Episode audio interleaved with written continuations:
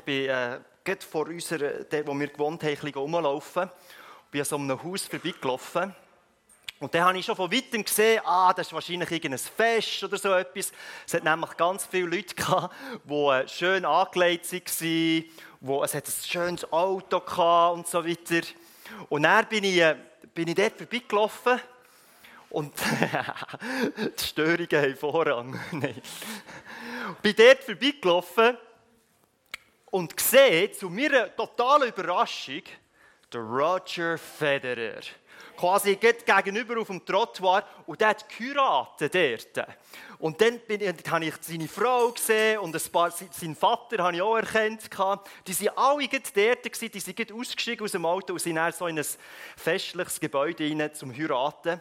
Und ich bin quasi dort auf dem Trottoir so per Zufall dazugekommen. Und ich säckle natürlich hey und sage zu den anderen, hey, ihr müsst schauen, der Roger Federer ist am Heiraten, da. Weißt du, weißt, komm, wir laden ihn ein zum Apero bei uns. Und ich habe das ist doch mega cool. Komm, wir, wir machen irgendetwas. Wir stehen her mit einem Plakat. Irgendetwas müssen wir machen, weil der ist, der ist quasi in unserem Garten am Heiraten. Und in der Vorbereitung zu dieser Predigt habe ich gedacht, stell dir vor, ich oder, oder wir würden jede Person so wollen ehren, wie der Roger Federer in diesem Fall.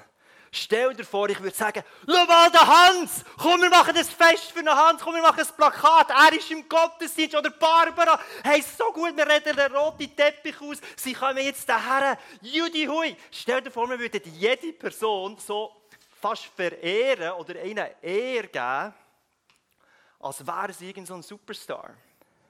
Und ich habe gemerkt, Jesus fordert uns raus, Menschen und einander zu ehren, aber wir leben in einer Kultur, wo wir das quasi vollständig wie weggeschoben haben.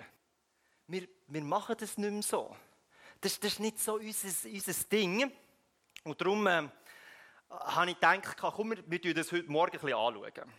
In 80 Prozent der Welt haben wir eine Kultur vor Ehre. Also dort wird, werden die Eltern sehr ehrenhaft behandelt. Also die, die, die Eltern und die Eltern, also die Eltern, die alt sind quasi, aber auch die eigenen Eltern, die Lehrer werden, viel, die werden mit Ehre begegnet. Aber bei uns, in unserer westlichen Welt, wir sind fast nur negative Beispiele in den Sinn gekommen. Wo tun wir noch Leute ehren? Mir ist es Sinn am Muttertag. Muttertag ist ein Tag, wo wir einfach so die Mütter ehren, indem wir ihnen Hey Mami, danke, dass du da bist. Tschüss. Irgendwie so ein Telefon geben oder irgendwie so. Vielleicht ein Blumenstrauß oder vielleicht tun wir sie noch zu essen einladen. Muttertag tun wir Frauen oder Mütter ehren. Wo machen wir es sonst noch? Es ist, ist, mir wirklich noch schwer gefallen. Mein, mein Vater hat letzte Woche seinen 70. Geburtstag gefeiert. Äh, eigentlich oder wir sind gegangen dort an das Fest, weil wir ihn haben ehren wollten. Aber im Nachhinein ist mir Sinn gekommen, ja, er hat alles organisiert.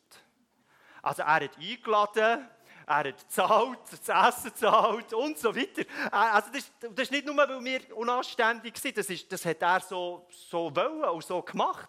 Und für uns war es wie selbstverständlich, gewesen, dass er einlädt und wir kommen und wir ehren ihn quasi mit unserer Gegenwart.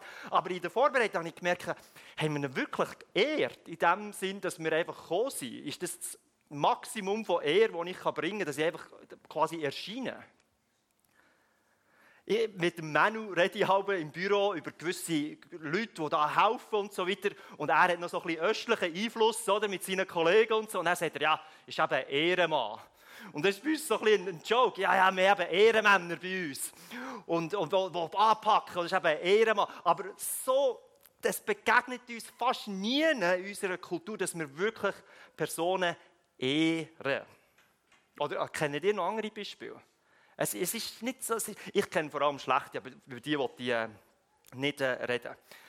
Wir haben das Thema Erleben echte Gemeinschaft. Und letzten Sonntag haben wir so ein bisschen eher von der negativen Seite geschaut, hey, ein mögliches Hindernis, echte Gemeinschaft zu erleben, ist, wenn man beleidigt wird, oder? Und dann kommt man wie, kann man das wie nicht kommt man wie nicht weg von dem. Oder man hat dann irgendetwas in sich, so fast wie einen Stein, den man nicht loslassen will. Und es ist wie ein Hindernis, echte Gemeinschaft zu erleben. Heute mal eher eine positive Eigenschaft. Wir können echte Gemeinschaft fördern, erleben, indem wir einander ehren. Und der heutige Bibelvers, wenn ihr eine Bibel dabei habt, schlägt Römer 12 auf, äh, ab dem Vers 9. Dort, oh, jetzt muss man auch wieder zurück. Genau.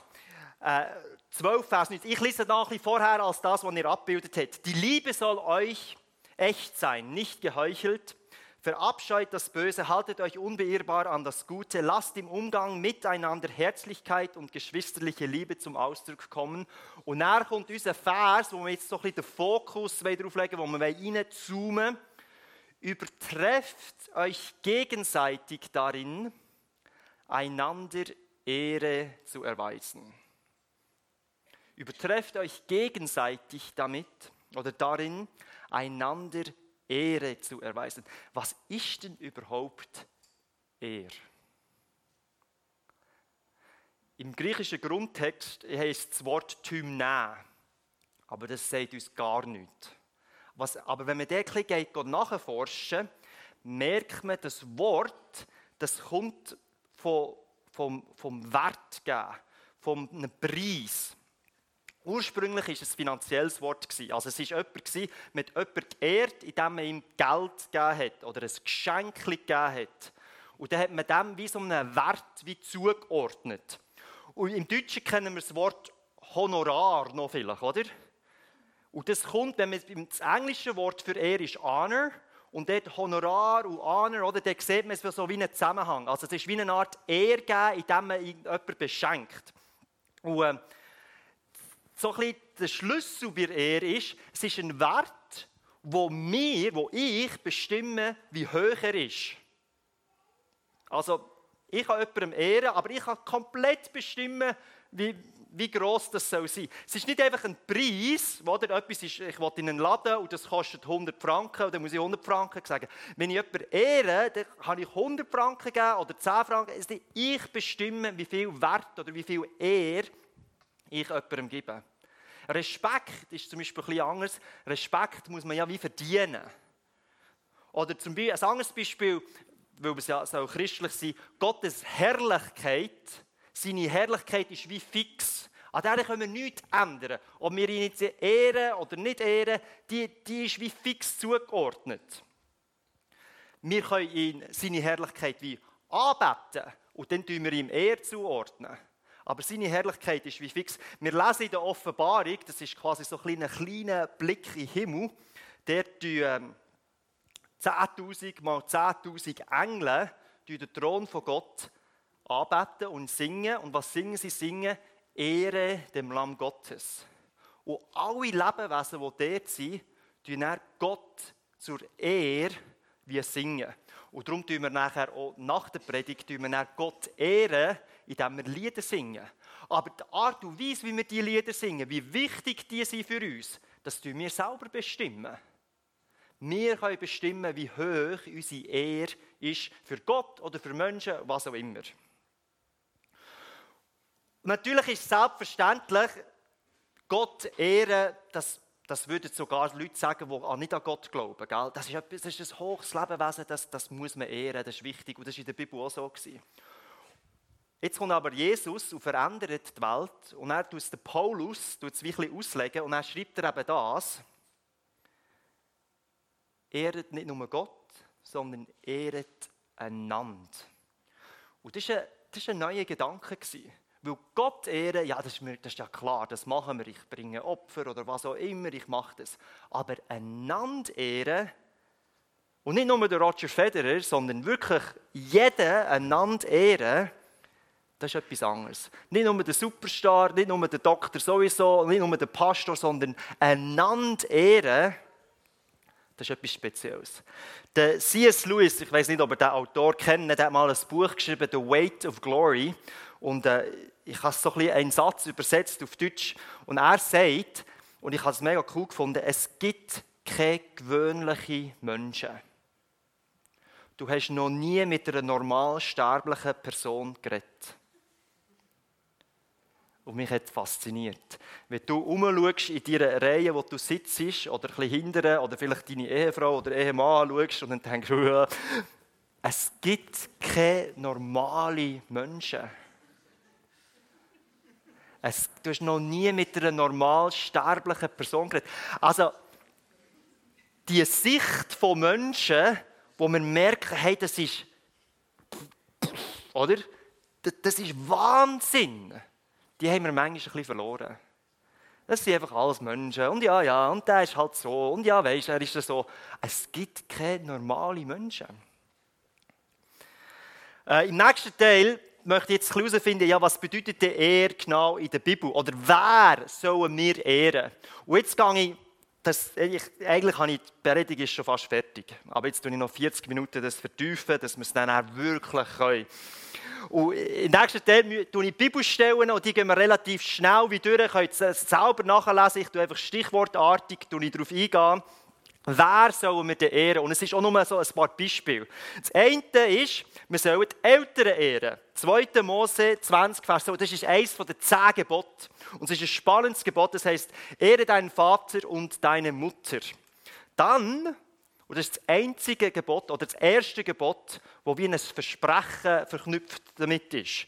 Dann wirst du lange in dem Land leben, das ich, der Herr, dein Gott, dir gebe das Gebot, wo es wie ein Versprechen damit zusammen ist. Es heisst nicht, hey, wenn du heute niemanden umbringst, hey, dann wirst du gut leben. Wenn du diese Woche oder diesen Monat nur zwei Ehebrüche, Ehebrüche machst und nicht vier, dann wird es dir gut gehen. Es hat nichts, die, die Gebote sind einfach zack, zack, zack, zack. Aber wenn es um die Mami und den Papi geht, heisst es, hey, wenn du die ehrst, dann wird es dir gut gehen. Finde ich hochspannend. Also, Mami und Papi ehren. Dann heisst es, Frauen sollen wir ehren. Und für also die Männer sollen die Frauen ehren, oder die Ehefrauen.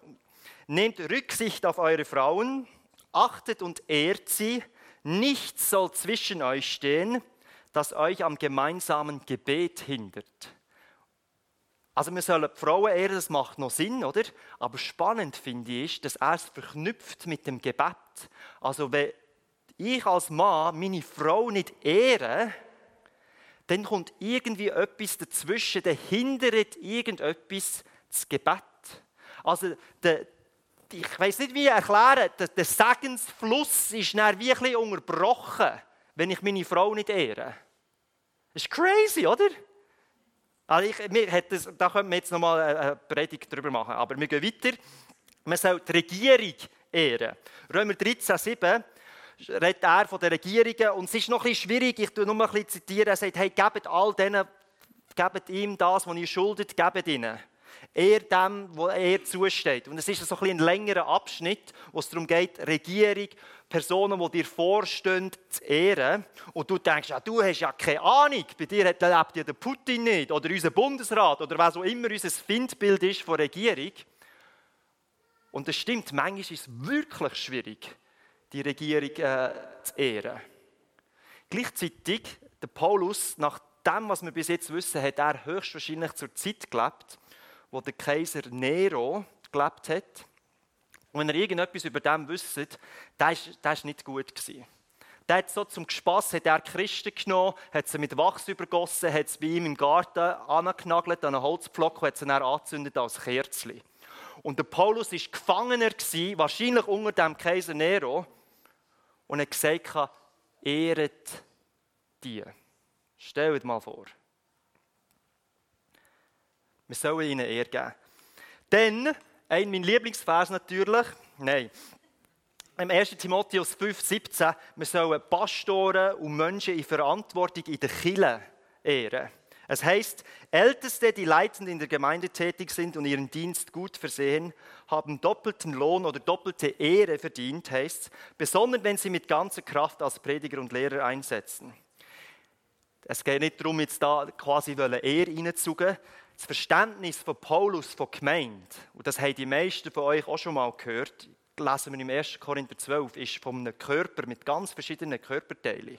Also da haben wir, eben schreibt es dann, ja, jemand ist eine Hand, jemand ist ein Fuß, jemand ist der Kopf und so weiter. Also die Gemeinde ist nicht einfach so verschiedene einzelne Superstars, sondern ist alle zusammen, sind wir wie ein grosser Körper oder eine grosse Familie und jeder hilft irgendetwas. Einer tut mischen, einer tut moderieren, einer tut singen, jemand tut putzen, jemand tut das machen. Jeder ist wieder dabei, beteiligt und alle die haben grosse Ehre verdient. Oder doppelte Ehre heisst es. Und wenn einer leidet, dann leiden alle. Ich kann mich noch erinnern, vor Jahren bin ich in die Ferien mit ein paar Freunden. Und das war so, das, das Adelboden, es hat so einen recht grossen so Whirlpool gehabt. Und es war der letzte Tag, wir haben noch so gewusst, ah, jetzt müssen wir den putzen und raus und so. Und dann haben wir gedacht, ja komm, morgen, wir, wir gehen noch mal dort rein. Und ich höre so hinter mir, wie die drei Kollegen sagen, komm, jetzt packen wir den Schmuck und wir schießen ihn rein. Und weil ich es gehört habe, ich denke, haha, ha, wartet nur. Und sie kommen und ich schmeiße jeden Einzelnen rein. Und ich bin richtig stolz, gewesen, weil drei gegen eins sind die Chancen recht klein waren. Und es war das einzige Mal, wo ich es geschafft habe, darum erzähle ich es ja jetzt hier. Aber die sind alle im Wasser gelandet und ich bin noch trocken und lache sie aus und schaue dann meinen Zehen an und sehe, da ist der Längsweg gespalten. So. Irgendwie im epischen Kampf äh, habe ich zwar gewonnen, aber den Zehen verloren. Also ich bin wirklich, ich habe irgendwie so angeschlagen und dann habe ich müssen, also weißt, es ist wirklich so auseinander gewesen. und wir mussten röntgen und Zeug und Sachen, es war schrecklich gewesen. Der Knochen war so abeinander gewesen. Und ihr wisst nicht, wie das schmerzhaft ist. Es ist ein dummer kleiner Zehen, der aber meinen ganzen Einfluss hat auf meinen ganzen Körper. Und so ist es bei uns eurer Gemeinde. Wenn einer ein bisschen leidet, hat das ah, es, es, hat wie Einfluss auf alles, oder?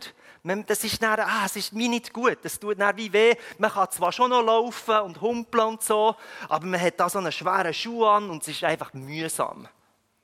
Darum ehren wir einander auch in der Kirche. Alle haben Ehre verdient.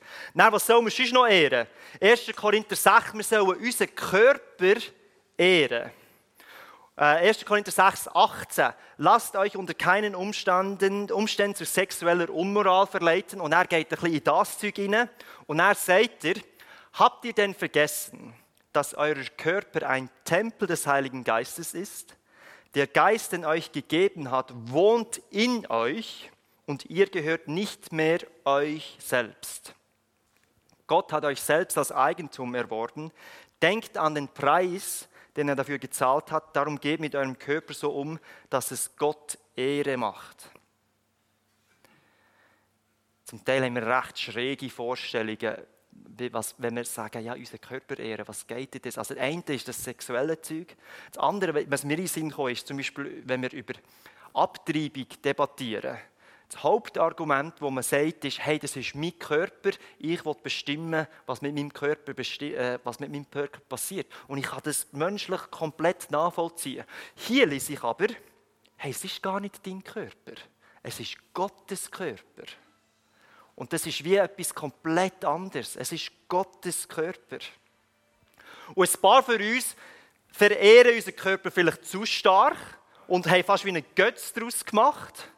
Und ein paar von uns vernachlässigen unseren Körper und haben ein falsches Bild von unserem Körper. Wir schauen in den Spiegel und denken, oh, oder wir schauen schon gar nicht mehr in den Spiegel, oder? Und dann denke ich an Psalm 8. Psalm 8 lesen wir im Vers 6.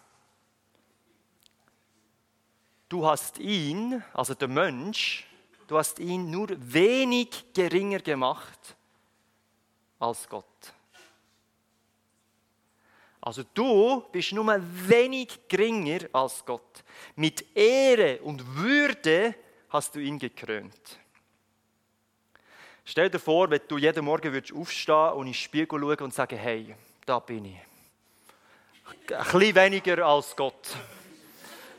Du hast mich gekrönt. Wir hätten, also gell, ich weiß nicht, ob wir es so machen, aber Teil von uns müssen das machen, weil wir irgendwie einen schlechten Umgang haben mit unserem Körper. Weißt, und wir es nicht so genau wissen. Aber das ist der Wahnsinn. Wir sollen unseren Körper auch ehren. Und last but not least, wir sollen auch Gott ehren. Johannes 12 zum Beispiel, es hat noch ganz viele andere Beispiele. Aber ich finde das noch cool. Wenn jemand mir dienen will, muss er mir nachfolgen. Und da, wo ich bin, wird auch mein Diener sein. Wer mir dient, den wird den Vater ehren. Also der geht es darum, indem wir dienen, indem wir uns einsetzen für sein Reich, sei es jetzt da in einem Gottesdienst oder unter der Woche oder der, wo du schaffst, was auch immer, das ist wie Nachfolge. Und in dieser Nachfolge ehren wir Gott. Indem wir das machen, ist das, machen wir das Gott zu Ehr. Also wenn du deinen normalen 0815-Job machst, ehrst du Gott. Und ich glaube es, man kann es auch ein bisschen ableiten von Gott selber. Weil Gott selber ist ein bisschen theologisch jetzt, ist ja, es sind ja drei Personen. Vater, Sohn und Heiliger Geist. Und das ist wie so eine Gemeinschaft von, von Liebe. Man könnte aber auch sagen von Ehe. Die ehren einander gegenseitig wie, wie in einem Kreis. Oder? Da, da ist ständig gibst du Ehr und kommst du über. Es ist wie ein Nehmen und ein Geben. Es ist wie so ein Kreislauf von Ehr. Und da fließt ständig Liebe, Dankbarkeit, Anerkennung, Demut, Grosszügigkeit. Das, das fließt wie hin und her. Und das ist ein Vorbild, wie wir auch das Leben haben in unserer Gemeinschaft untereinander. So, so wollen wir leben.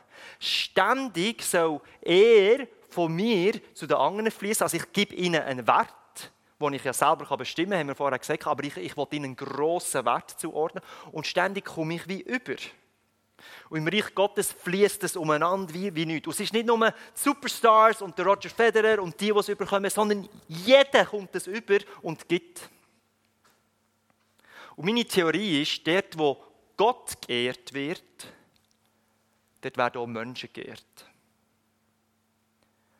Und jetzt bin ich ein bisschen leicht unsicher, weil ich merke, in unserer westlichen Kultur, wo wir so quasi behaupten, wir glauben an Gott, da ist eher recht verschwunden. Warum ist das so? Wenn ich unsere Kultur anschaue, dann merke ich, ja, die Chancen sind recht groß, dass du mit Sarkasmus begrüßt wirst, dass dann Witz darüber gemacht wird. Und, wir, das ist einfach unser Humor, können wir ja sagen. Aber tief unter dem vergraben ist auch mindestens ein bisschen wie das Gefühl vor Verachtung. Und die Verachtung senkt den Wert einer Person und tut sie machen. Die Ehre erhöht den Wert einer Person und tut sie auflüpfen. Und ich glaube, bei uns ist mehr eine Kultur vor Verachtung als vor Ehre vorhanden, wenn ich so umschaue. Schon im 18. Jahrhundert hat es einen Philosoph gegeben, David Hume geheißen, oder Hume, oder weiß auch nicht. Und der hat äh, argumentiert, dass die Verachtung folgendermaßen anfängt und es passt genau in unsere, unsere Zeit. Er sagt, wir nehmen etwas Schlechtes von jemandem und machen dann das, das kleine Schlechte, das wir gesehen haben, machen wir dann zum Ganzen. Also wir sehen etwas Schlechtes bei einer Person und dann reduzieren wir die Person auf nur das, was wir gesehen haben. Also wir fokussieren so auf das Schlechte und das, ist dann, das macht dann die ganze Person aus. Ist, wir, kennen, wir sehen dann nichts mehr anders. Und wir schaffen dann um diese Person, um eine Illusion und fühlen uns dann überlegen.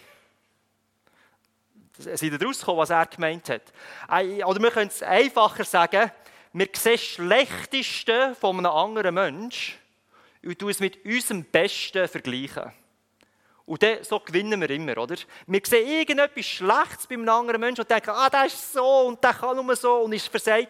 Und, schau, und in meinem besten Moment mache ich das nicht und dann fühle ich mich überlegen. Und das hat er im 18. Jahrhundert gesagt.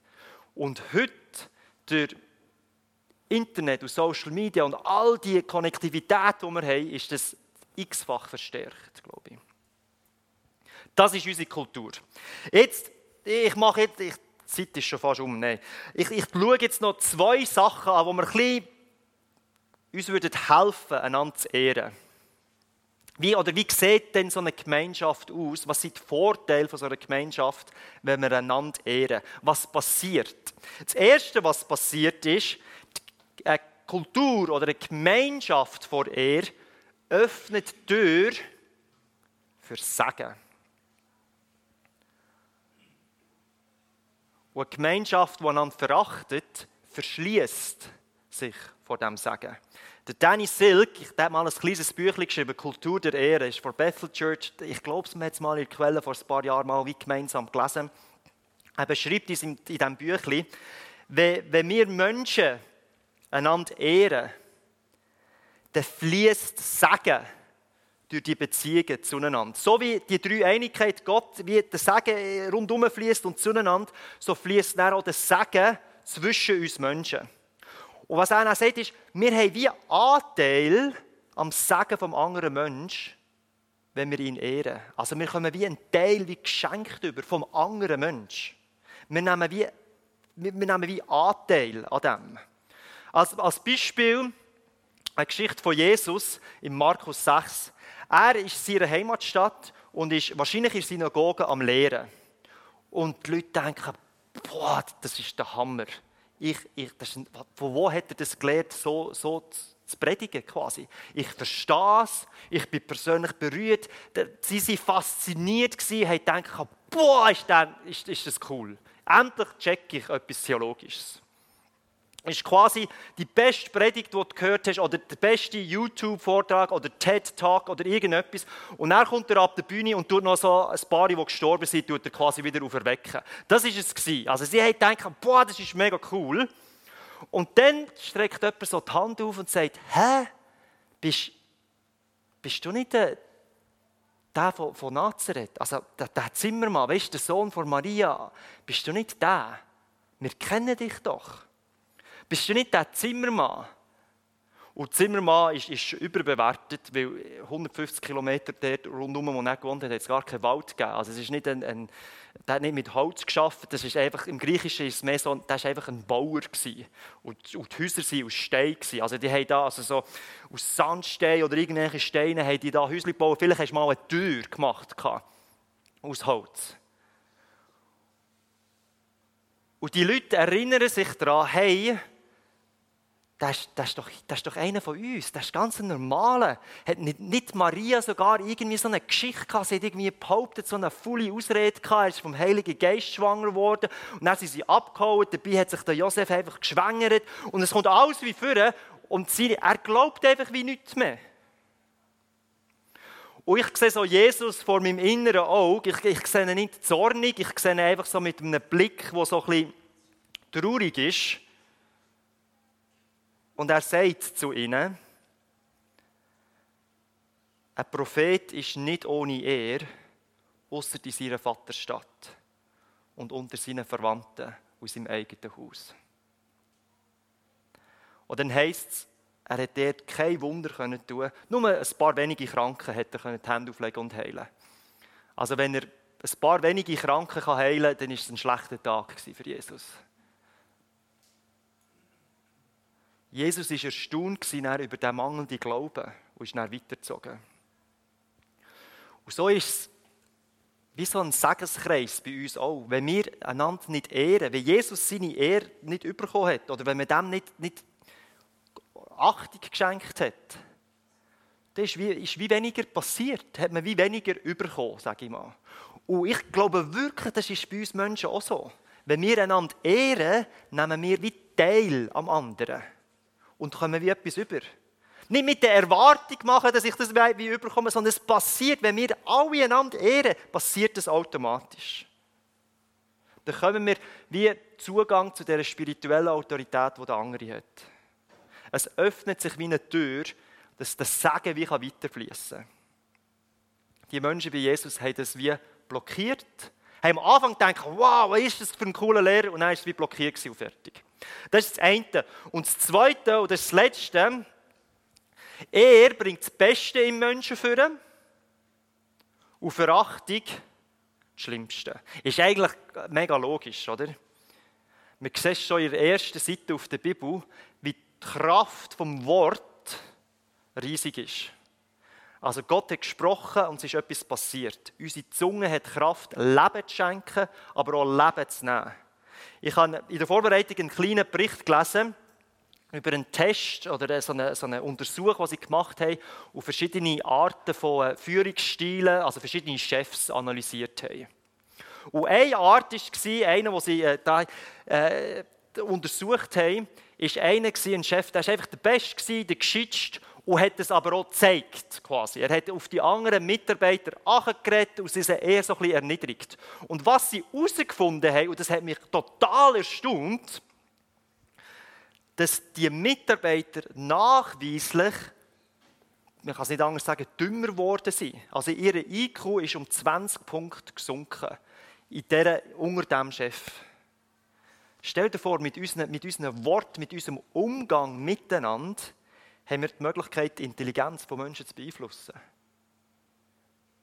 Was du sagst, kann jemand aufbauen oder jemand abreißen. Und wir beobachten in unserem Alltag, beobachten wir das überall. Wir sehen Ehen, wo die Frau oder der Mann übereinander wie nicht förderlich reden, sage ich es mal so. Und man merkt schon an der Art und Weise, wie sie übereinander reden, wie es, ah, es stimmt wie irgendwie nicht. Wir merken es, wenn man, wie man über Kinder redet. Wenn man sagt, ja, ich, die Kinder möchte ich am liebsten auf den Mond schicken. Und wahrscheinlich würde man die Kinder am liebsten auf den Mond schicken. Aber was ist denn zuerst gekommen, das Huhn oder das Ei? Wir haben es gemerkt, diese Woche, äh, unser Jüngster heisst Noel. Und irgendwie haben wir in unserer Familie schon seit Generationen die Art oder die Kultur, wir sagen uns nie den richtigen Namen. Also es ist einfach, er heißt Jotschli und der andere Gil heißt Buba. Und also, weißt, wir haben einfach so andere komische Namen und dann, wir sagen ihm einfach Jotschli. Und, und heute, oder nein, diese Woche, er hat es wie so ein bisschen erlegt, für ihn ist das unehrenwürdig, also ist nicht ehrenvoll. Und er hat gesagt, ich heiße nicht Jotschli, ich heiße Noel. Und er hat mir heute Morgen gesagt, ich soll das hier erzählen. Er heißt nicht Georgely, er heißt Noel. Und ich sage, ah, ich sage es, passt zur Predigt. Für ihn ist das unehrenvoll überkommen. Wir nicht, ich weiß nicht, ob wir es vielleicht innerlich gleich so ein bisschen herzig, erniedrigend, weiß es nicht, aber für ihn ist das unehrenvoll gewesen. Äh, die Woche auch, wie jeden Tag, haben sich unsere Gielen gestritten und geschlägelt. Und weil ich jetzt da halt ehrenvoll irgendwie Einfluss gestanden bin in der Vorbereitung für die Predigt und jeden Tag musste Buß tun, weil ich an dieser Predigt geschafft habe und ich gemerkt habe, hey, nein, dort bin ich nicht ehrenvoll gewesen, dort könnte man noch mehr. Aber sie haben wieder mal gestritten und statt meine normale Reaktion ist, hey, hört auf, stopp, da auseinander, fertig, irgendwie so, oder? Also das wäre noch so ein bisschen lieb. Und das Mal habe ich gesagt, habe ich, sie da, weißt du, voneinander, habe gesagt, hört auf! Ihr seid beste Freunde. Und sie schauen mich so an. Und dann haben sie wieder, wieder. Aber ich habe es versucht. Und einen Moment lang habe ich gemerkt, oh, es ist etwas, so ein, ein Mühe ist wie angekommen, weil sie gemerkt haben, hey, er hat etwas anderes gemacht. Und eigentlich sind wir wirklich beste Freunde. Und ich habe das wie wollen, die Kraft der Worte, weißt, wie wollen ihnen sprechen und sagen, hey, ihr seid wirklich beste Freunde, warum verhaut ihr euch Köpfe? Ja, unsere Worte haben Kraft.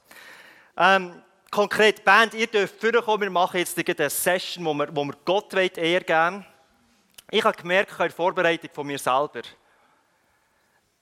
äh, und das ist ein konkreter Schritt, den wir alle machen können, ist, ich, ich muss Buß tun. Ich, mir sind so viele Situationen in den Kopf gekommen, in meine Gedanken, wo ich Leute nicht geehrt habe. Und es hat mich, es hat mich recht traurig gemacht. Und das kann jeder von uns. Wie so ein sagen, hey, wo gibt es Menschen, wo ich in der Vergangenheit oder, oder jetzt, letzte Woche, nicht die nötige Ehre gegeben habe, nicht den nötigen Wert wie zugeordnet habe. Buß tun und wenn man kann, kann man so wieder gut machen. Weißt, vielleicht hat man, ist ein Verlust entstanden oder so, also immer. Das ist das eine, das ist rückwärts schauend. Man kann aber auch vorne schauen und sagen, hey, wir wollen hier Quellen, hier in meiner Familie, in meinem Umfeld, dort, wo ich arbeite, eine Gemeinschaft haben, wo wir einander ehren. Ich nehme mir das wie vor. Ich mache das wie. Ich mache das mit Wort. Ich tue aufbauen, äh, sagen, was es ist. Ich mache das mit praktischer Arbeit. Ich helfe, ich, ich ehre, ältere Menschen, die sich selber nicht mehr können oder was auch immer. Ich helfe. Ich, ich, ich tue spezifisch benennen. Ich bin grosszügig. Die, die, die finanzielle Ressourcen haben, kann man so ein bisschen wie im, im Früher von dem kommt es ja, dass man finanziell etwas gegeben hat. Man ehrt jemandem, indem man nicht nur einen Kaffee zahlt, sondern ein Auto schenkt oder Ferien schenkt. Oder wenn ich mit jemandem rede, schaue ich mit den Augen, so wie wir es als Vierjährige gelernt haben und ich es eigentlich mittlerweile schon fast wieder verlernt habe. Nehmen wir uns das vor. Vater, wir wollen so eine Gemeinschaft bauen, wo wir einander ehren. Und ich bitte dich einfach, fang du bei mir an, fang du bei uns an, dass wir das, dass wir wieder das neu entdecken, die, die Chance, die, das Schöne an dem, wo, wo wirklich ein bisschen verdrängt worden ist in unserer Kultur. Schenk, dass wir das wieder dürfen entdecken. Und dass wir das untereinander können üben können und dass das dann wie multipliziert werden kann gehen. Dass wir eine Gemeinschaft sein können, die einander ehrt, Vater. Amen.